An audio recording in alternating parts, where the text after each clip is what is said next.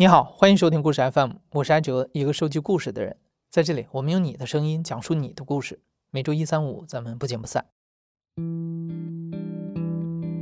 大家好，我是故事 FM 的制作人陈诗。今天的节目来自于一个我的日常观察。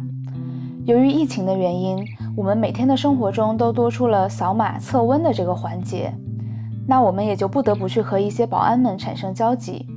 而我也发现。保安的这个形象已经不仅仅是我们印象中的那种看门老大爷了。比如我们公司楼下的保安，他看起来甚至还没有我的年纪大。我每次上下班经过大门的时候，都会看到他静静的、呆呆的坐在那里，我就会很好奇，他为什么要选择保安这份工作而不去做别的呢？他会觉得无聊吗？还是说做保安的这个工作可以带给他一些我们想象不到的意义或者收获？后来我也发现，在很多场合扫码的时候，都会遇见很年轻的保安们。于是我就带着满心的好奇，找到了三位在自己二十岁左右做过或者正在做保安的年轻人，和他们聊了聊。大家好，我叫张赛，我在福建的一个工厂里面上班。今天我要讲的是我十八岁的时候在武汉一家酒店里面当保安的一段经历。十八岁时的张赛原本正在南方的一座工厂里打工，而全家人的生活保障主要靠他哥哥和嫂子在武汉开的一家餐馆。餐馆做的美食种类丰富，而作为老板娘的嫂子也很会招呼人，因此生意一直都还不错。但后来张赛的嫂子怀孕了。自从他不怎么出现在店里之后，餐馆的生意便断崖式的下跌，而哥哥便喊张赛到武汉来帮忙。等我小侄子出生以后，我哥哥也医院餐馆他就两头跑嘛，这边就剩我跟我爸爸，然后我爸爸还是残疾人嘛，能做的事情也很有限，然后生意就非常的差，差到我们自己都舍不得炒菜吃了。然后没办法就要去赚钱嘛，就是觉得自己的家人有难了，应该站出来帮一帮。我做保安的根源也是因为这个家庭。当时就想，都听说那个保安特别的轻松嘛，你只要是个人，然后就往那里一坐或者一站就行了，上班可以打瞌睡。当时特别自私的一个想法就是带着去打瞌睡的心去应聘保安的。就想着上班的时候打个瞌睡，下班了呢还照样在我哥哥那里帮忙，多好啊！我就随便找了一个酒店，身上穿了一件破破烂烂的衣服，但是也一点都不在乎。虽然当时那个酒店也挺豪华的，但是我就直接走进去了，一点都不觉得我那一身寒酸的衣服配不上这里。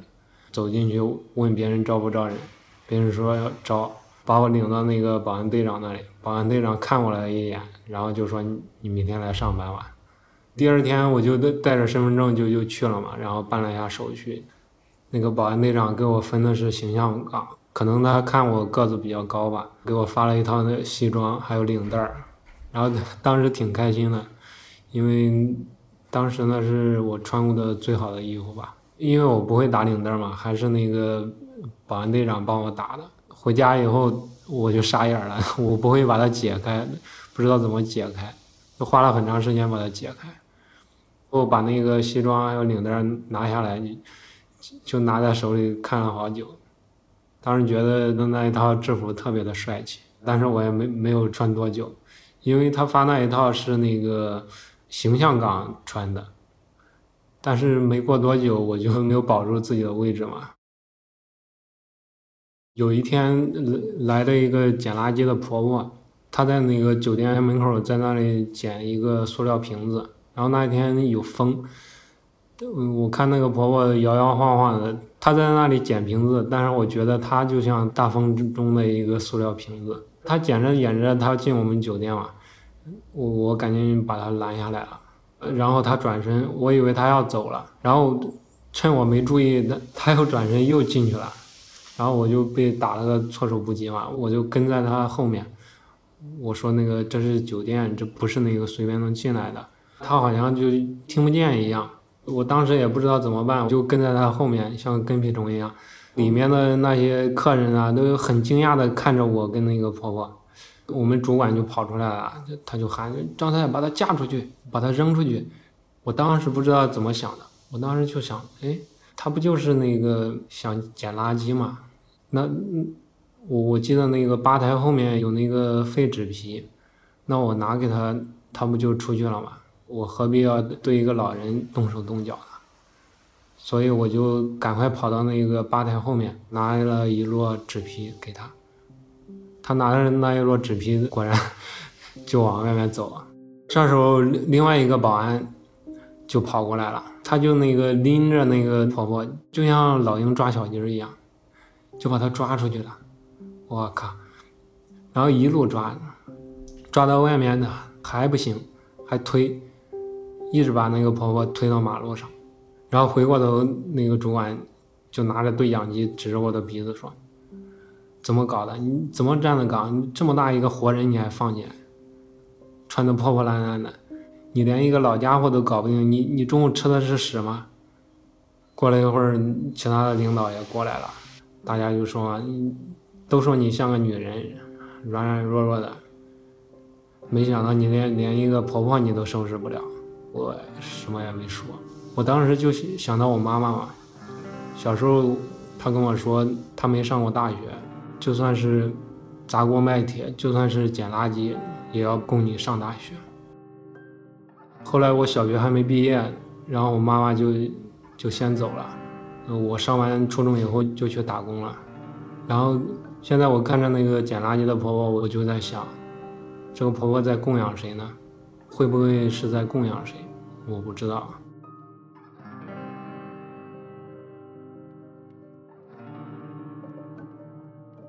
后来那些领导就商量了一下，决定把张赛从形象岗调去了收费岗去看车。一开始呢，张赛觉得自己好像获得了一种解脱，因为他并不是很喜欢那种需要见人说人话、见鬼说鬼话的形象岗。而在停车场里看车的话，他就只需要坐在岗亭里面按那个开关就行了，一开一关就是他全部的工作内容。我就每天上班就带本书去啊。一开始我觉得我能看进去，也是被那些励志的故事骗了。就是那些北大保安，然后整天看书，然后考上大学。等我真正的去当保安，然后 拿着一本书去上班的时候，发现我看不了多久，就我我完全看不进去，实在是太无聊了，太孤独了。特别是上夜班的时候，当时我就鼓励自己嘛，就说想想人家唐玄奘，然后西天取经，书上记载那个过沙漠的时候说他昼伏夜行，也是上夜班但是我我当时就想，哎，唐玄奘还是没有受过我这种苦，他好歹还有几个徒弟可以说说话，我我当时就一个人在那个岗亭里面，就看着对面那个小区的那些灯。一盏一盏的灭。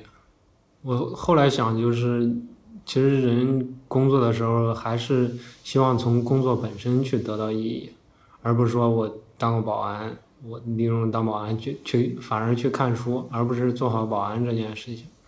所以这让我特别崩溃、特别难受的一点，看不到自己有任何价值，自己真的像一个开关一样，只有两种功能，一开一关，然后找不到第三种功能。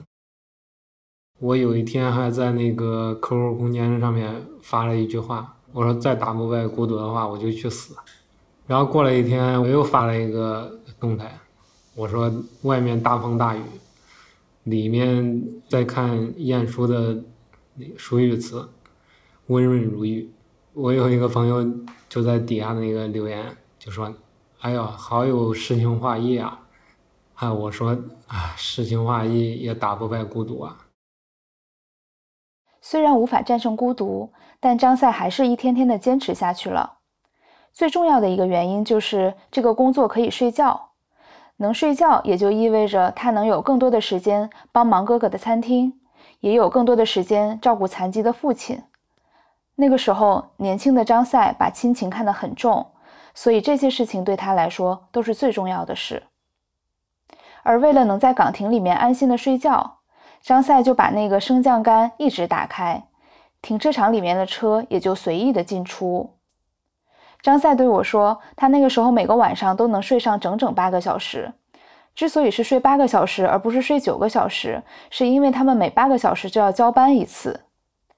当然了，话说回来，如果一个停车场有这样一位一直睡觉的保安，那背后的隐患也是显而易见的。有一天晚上，我还在睡觉呢，然后被那个队长叫醒了，他就拿那个对讲机砸我的头，把我砸醒以后，我就懵了嘛。他就说：“出事了，你都不知道。”我说：“出什么事了？”他就把我拉到一辆车前面。他说：“这这辆车那都不刮擦了，你都不知道。”队长就去查我的那个记录本嘛，一查，发现我根本都没有记录这个车什么时候进来的，这才发现我一直在睡觉嘛。然后后来这个被刮擦的车主他就扯皮，找那个酒店赔，那些领导就把账算到我头上。当时的工资是一个月八百块钱，然后罚了我两百块钱。一开始他们说要开除我，后来那个一个领导说：“你哎，他那个人不是，不是那个像女的吗？把他把他调到那个餐厅里去做算了。”然后他们就把我调到餐厅去当服务生，然后我的保安生涯就结束了。大家都说做保安轻松。然后，只要是个人就可以当保安，但是不知道为什么，我去做的时候，我觉得也好艰难啊。后来我就到工厂了，然后在鞋厂，然后卫生间厂、电子厂，还有梳子厂，然后后面还卖过早餐，摆过地摊儿，就做了很多的工作，还跑过外卖，送过快递。回想那一段经历的话，它和青春搅在一起，最大的感受就是漫长，就是那个时间被那个工作的拉的特别的漫长，那些夜晚就好像怎么过都过不完。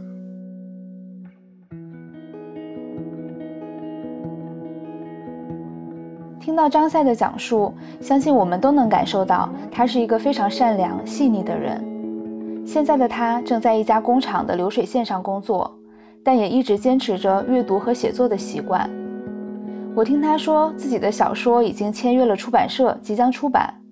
我既满心期待，又突然回想到那一个妈妈说捡垃圾也要供他上大学的愿望。我也不禁好奇，如果当时他真的有机会上了大学，人生会不会不一样呢？而今天的第二位讲述者小周，则是一位大学毕业之后做保安的人。我想提示一下，由于小周的情况比较特殊，我们的采访只能在户外的某个地方进行，所以接下来你可能会在他的讲述背景音里听到一些蝉鸣声。至于为什么会这样，他的故事中会给你答案。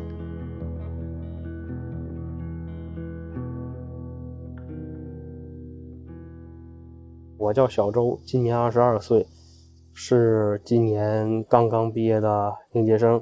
在大学里，我学的是影视特效专业。现在我被骗来北京当了十多天的保安。小周学的这个专业，如果要找工作的话，就是去找那些给电影后期做特效的工作。他是吉林人，又是在长春上的大学，所以他很想在长春找到一份相关的工作。可是那边本身关于影视行业的工作就非常少，再加上今年疫情的影响，环境也并不是很乐观。小周就这样毕业后在家待了两个月，而这两个月因为找不到工作，没有工资，吃和用都需要花家里的钱。我就觉得我已经毕业了，然后再往家里要钱吃饭有点说不过去了，然后就是比较着急。那我就觉得我是不是我这在学校没学好，然后我这专业相关的东西我就没学会，然后他这个工作我就找不到。然后我就想，我就那我就找一些就是要求低一点的。然后我就在智联上，他就给我，他有那个推送嘛，然后他就推送了我这个押运员这个职业，一个是那个给银行运钞车押运，再一个就是押运一些贵重物品，比方说拍卖行这类的，再有一些就是危险品去押运，像是一些化学药品之类的。我看他这个押运员上面写的是月薪六千左右嘛，还有五险，包食宿。然后我想，那这好像比我就是去做他影视特效的时候工资可能要高一些。然后我就去加了他的那个联系方式，跟他沟通。要做押运员的话，他得有两个证，一个是那个保安证，还有一个是押运证。那我刚毕业，我肯定不可能有这两个证啊。他告诉我说，公司可以给我免费办理这个证，但是需要我到北京培训两个月，培训也是免费的。然后当时我就想啊，我他也他骗我钱我就跑对吧？也没多想，然后我就同意了。来了北京之后，他先是给我发了一个定位。那个定位大概在房山区那边啊，然后进去之后找到他那个负责人，当时他那个公司挂的牌就是跟智联上完全不一样，但是我也没太在意，然后签了试用合同，签了试用合同之后，他他那个经理又给我发了另外一个定位，说让我去这个地方报道，然后我就按照定位去做了大概。得有两三个小时的那个轻轨，加上他那个大巴车，然后我下车的时候我就愣住了，我就看见，就那个山都离我不远了，感觉就像跑到了郊区一样。我老家是农村的，我就感觉像是回到了自己家一样，嗯，甚至比自己家还要惨一点。啊，太难以形容了。他那个食堂，就是他给我的感觉就像是那种大山深处的那种小卖部一样，就只有一扇窗户，里边。啊，我不知道你有没有过那种住土房的经历啊？就是农村里很久很久前那种土房子，差不多就是那个样子吧。只不过它里边的地面是水泥地面。他做的那个东西，我好像我分辨不出来那是什么东西。我印象比较深的就是他用那个茄子做的那个包子馅儿，跟那个他那个馅饼，然后茄子里边还放黄瓜丝儿。就是那个口感就是挺奇怪的，然后茄子炖土豆里边它不放盐，它放的是辣椒。当时我就觉得啊，我我再吃下去那就是对我自己的不尊重。然后我吃了两口就把它扔垃圾箱里了。他每天的作息时间是不固定的，就是可能四点钟起来，然后晚上八九点钟回来。基本上没有起不来的，就直接就喊醒了嘛。在他那个小破车上面，十来个人就挤在一辆车上，坐几个小时的车，再到另一个地方去干活。我我应该是上周上周周二来的，然后周三就是第一天，就是正式开始他这边的工作。工作就是房山区那边有一片是拆迁的，然后有的钉子户不愿意搬走嘛，然后。就是应该就是他房地产公司这些可能就是跟这些安保公司有一些合同什么的，就是把我们就是全都拉过来，每个人穿防字服，戴个头盔，就浩浩荡荡的一两百人就跟在后边，然后前面那个几个就是纹着纹身的那个像是队长之类的，就是在前面敲门，然后问他，哎，你什么时候搬？你什么时候签合同？然后里边像是有一些老人呐，他们就会就说啊，你你儿子闺女什么时候下班？反正我感觉我在后边就是去吓唬人去了，当时我还没有，就是还有一丝侥幸的心理，我觉得啊，可能就是这样的，也许过两天就不一样了。第一天做完之后躺在床上的时候，我姐就突然给我来了一个视频，我直接就挂掉了。我问她她是怎么了，她说我小外甥女想我了，想看看舅舅。然后我就一边哭一边打字。告诉她说我在这边挺好的。她问我宿舍住了几个人，我告诉她说宿舍四四人间，还有独立卫浴，都很好。实际上就是二十来个人挤一间屋子里，就是当时心里就是非常非常难受。做这个其实没有多委屈，因为就是大不了就是吃一点苦嘛。我最难受的就是瞒着家里，然后跟家里撒谎。我觉得我学了四年的影视特效，然后如果我毕业之后我出来当保安，那我爸我妈他们肯定会非常失望，就觉得我这大学四年白读了。第二天呢，小周和室友们在凌晨四点就被叫起来了，依然还是十来个人挤在一辆车里，出发的时候依然不知道要去干什么。后来他们拿到了当天的工作证，证上面写着“北京国际电影节”。小周才知道，原来这一天是要去北影节的闭幕式当保安。那天的服装也是统一安排的。虽然电影节的保安看起来着装都有模有样，但小周告诉我，其实那些衣服都很脏，甚至不知道上一次是什么时候的什么活动，别人穿过换下来的。那衣服拿在手里的那一刻，就能够想象到上一个穿着它的人肯定是出了满身的汗。发过来的鞋子呢，也是不知道被多少人穿过的那种硬邦邦的皮鞋，而且他们要穿着这个衣服从早上七点站到晚上十点，因为闭幕式有领导检查，所以中间完全没有休息。小周自己本身就是学影视的，而这一天又要在电影节的门口当保安，他的工作是要在门口拦住那些没有资格进场的人。我问他当时是一种什么感觉？他沉默了很久，对我说：“他也不知道要怎么形容那种感觉，只是晚上十点多闭幕式结束之后，他从场外拍了一张照片，发给了妈妈和姐姐，告诉他们自己今天来北京国际电影节参观了，玩得很开心。”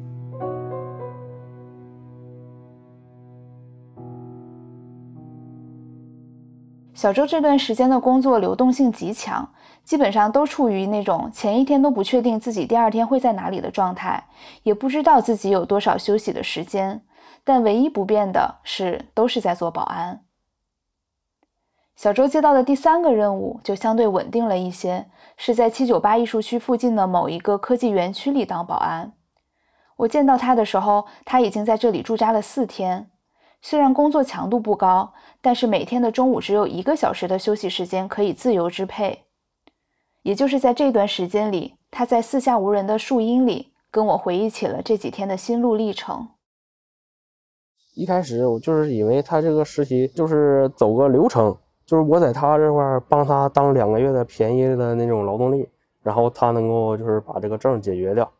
然后我就是在网上搜一些押运员的帖子嘛。就是又跟我们这些在一个宿舍的这些，并有很大一部分和我一样，也是就是说要考这个押运员证的。然后我就意识到，这这玩意儿好像不太靠谱，他好像是骗子。实际上，就是干了久的，他都知道我们是怎么回事。有两个就是老大爷和我们是住在一起的，就我们没聊几句，他就直接就看出来了，说就知道我们是被骗过来的了。他说当保安哪有不被骗的？当时感觉挺平淡的啊，原来我被骗了，比较失望吧。但是哦，生气什么的都没有，因为只能说被骗了，还是因为我经验不足，就是不够谨慎那上面。然后确认他是骗子之后，我也没有去去问他什么，因为我觉得他已经骗了我了，我我再去问他，他我也问不出来真话。而且容易打草惊蛇，对吧？让他知道我知道我被骗了，那我万一我的行李就被扣在那儿了怎么办？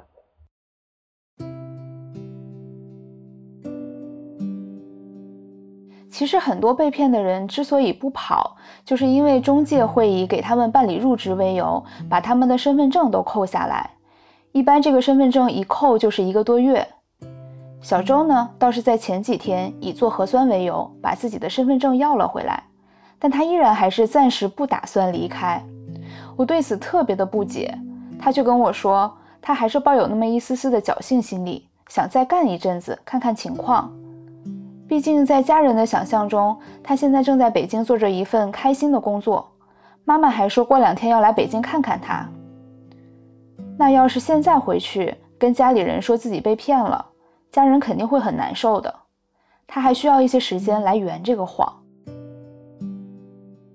还有一个原因是，他在签合同的时候，中介说了，如果没有干满两个月，需要赔两千块钱的违约金。而小周现在身上并没有钱，他也不想再跟家人要钱了。这里包吃又包住，如果能干满两个月拿到工资，他还可以靠这个工资再维持到找到下一份工作。眼下好像也没有一个更好的选择了。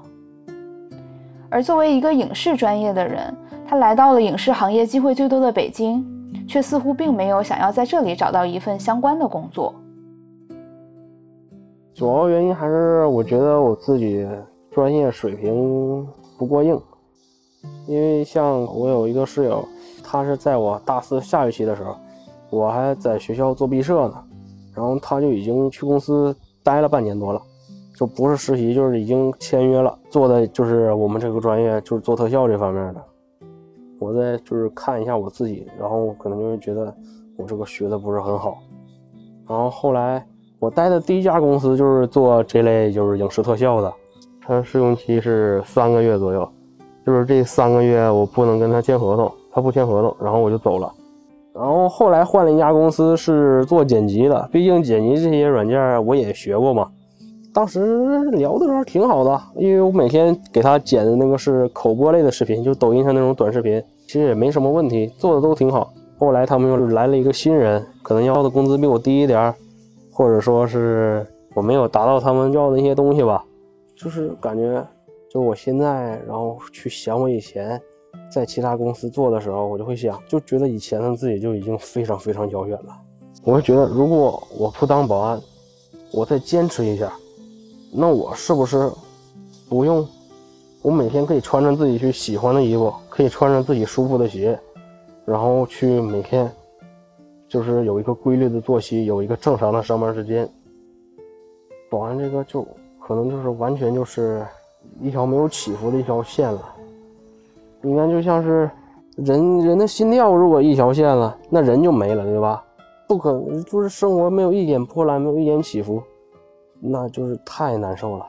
感觉人生就是这种很多个选择，但是可能我每个选择都是做的不是那么的正确。在我采访完小周的两天后，他又迎来了一个需要做选择的时刻。他和我说，跟他一起的人都跑路了，同批的人里只剩下他自己，这让他有点害怕。但他也不知道，如果自己真的要走，还能去哪里呢？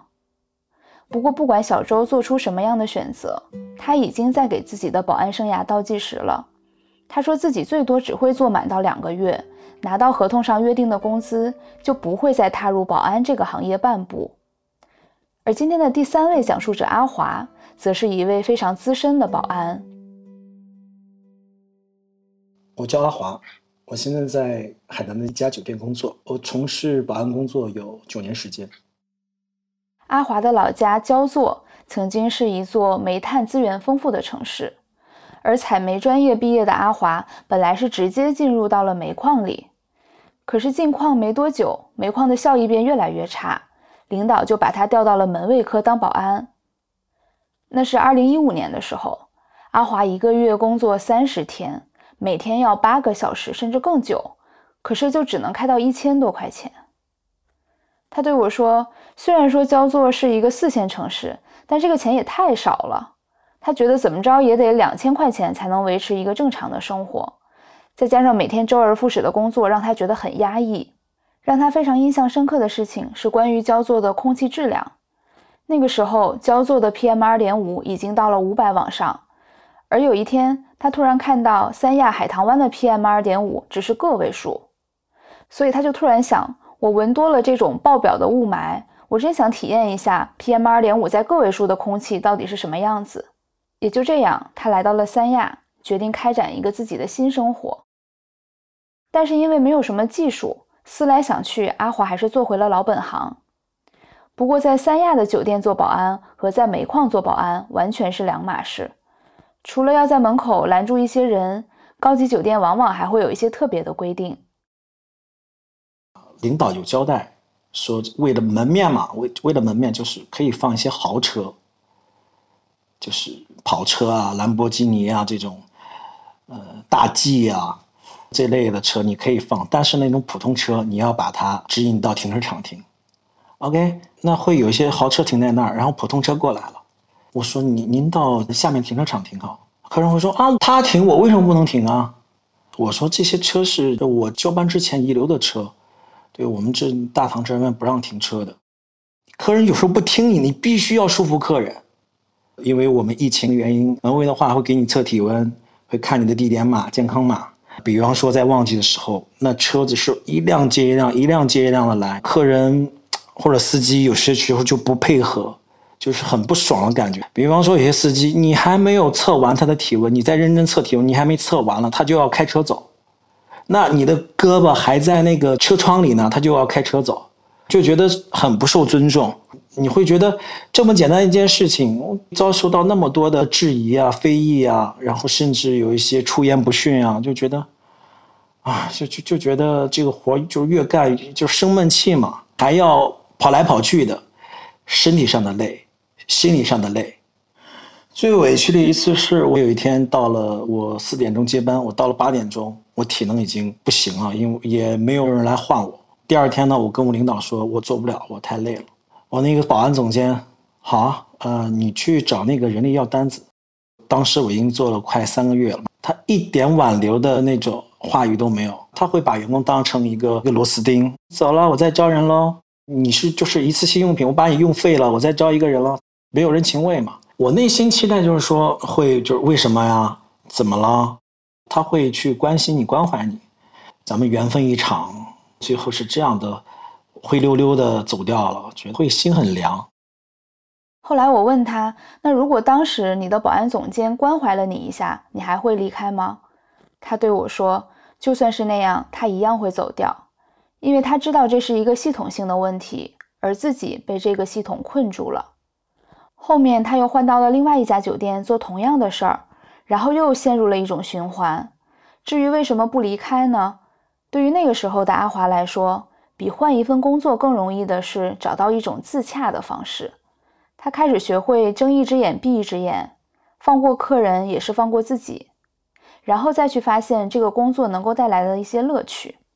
比如说，他可以去独享一些被大自然治愈的时刻，看海、看日出、看日落。印象最深刻的一次是看到了海上生明月。天涯共此时，海上生明月。我觉得啊，这个韵脚押得很好啊，就就从小听到大的一个诗句。之前会看到海上就是有一轮明月，但是呢，生明月，这个是月亮从海里升出来，像太阳一样，在同一个位置可以生太阳，怎么又可以生明月呢？我的天哪！我在那儿坐着啊，在那儿坐着，就是一个晃神儿。我往前一看，哦，一个八倍月亮，八倍于月亮的那个月亮，淡咖啡色，在那种有一些小乌云啊，不是那么的清晰，就朦朦胧胧的，能看到那个轮廓，就是很大，就觉得很。我说原来月亮可以这么大，然后就在海平面上，沙滩上就你一个人，他们不被人别人发现的，也没被客人发现。就觉得哇哦，谁都不知道哎，只有我一个人在独享，而且是免费的。我天哪，这个瞬间就独属于我，而且没有保存，没有任何影像的保存，就这样划过去了。记住那一刻，就是它露出来的那一刻就足够了。我不会一直盯着它，我会觉得慢慢升起来，就是它和太阳不一样，因为太阳光的强度太强了，就是在海面上没有投射。那在晚上的话，海是黑色的，然后月亮是明亮的，然后会有一个投影，也是很漂亮。海的状态就是大海，呃，然后整个的月亮拉了一个长长的影子投射到前方，波光粼粼的，就是那个七八米的那个光亮顺下来，原来。海平面除了生太阳，真的是可以生明月的。看着这一切的流动，就觉得你和这个自然的关系会更亲近，在那一刻会更浪漫。不管是从文学啊，或者是这种影像的话，我们其实会很少关注月亮跟海之间的这种关系。语言苍白，景色太美。我会很多时候觉得这一切是无意义的。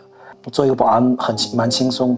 那就让无意进行下去吧。对我的意义就是找到了一口饭吃，养活了自己，能自食其力。我一直在这个行当里做。我们做任何一个职业，如果你长时间做，那肯定这个职业是适合你的。你长了能力，你才能跳出去。你没长能力，就跳不出去嘛。在给我们的投稿中，阿华写了这样一句话：“不要去流水线，因为不能发呆。”其实很难说，做保安的那一些发呆的时刻到底给阿华带来了什么，但他就在这些安静的观望里，真的收获到了一些机会。有一次，阿华听说可以去考救生员的考试，他就去考下了救生员证。考下之后呢，他在泳池边碰到了一位客人，对方问他：“你能教游泳吗？”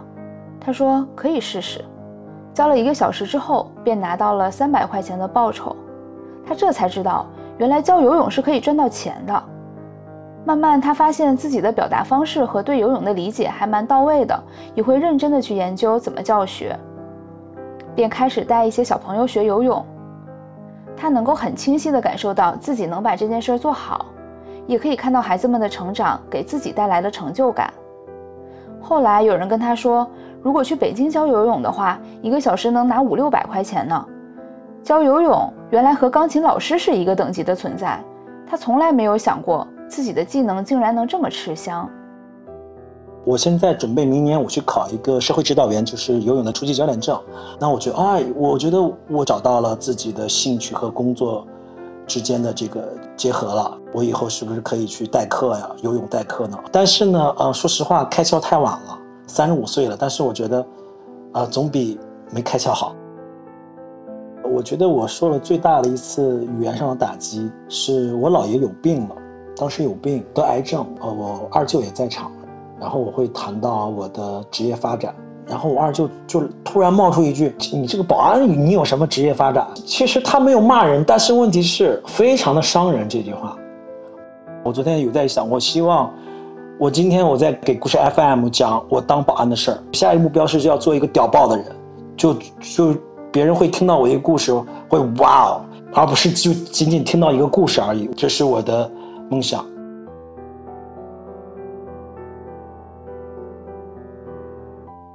到这里，本期节目已经接近尾声了。最后呢，作为制作人的我想说，做这期节目时，我是抱着一点点私心的。因为我实在是好奇，那些年轻人为什么要去当保安呢？但我又不能碰到一个年轻的保安就上来对他发起灵魂拷问，而以做节目为由，我获得了一个对他们发问的立场。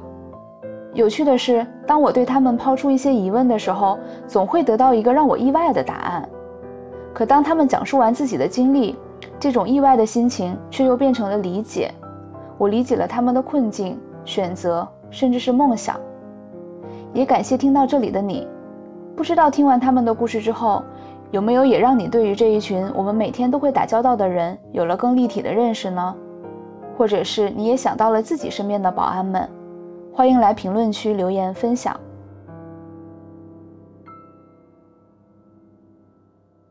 你现在正在收听的是亲历者自述的声音节目《故事 FM》，我是陈诗。本期节目由我制作，声音设计孙泽宇。实习生曹意涵、黎兰，感谢你的收听，咱们下期再见。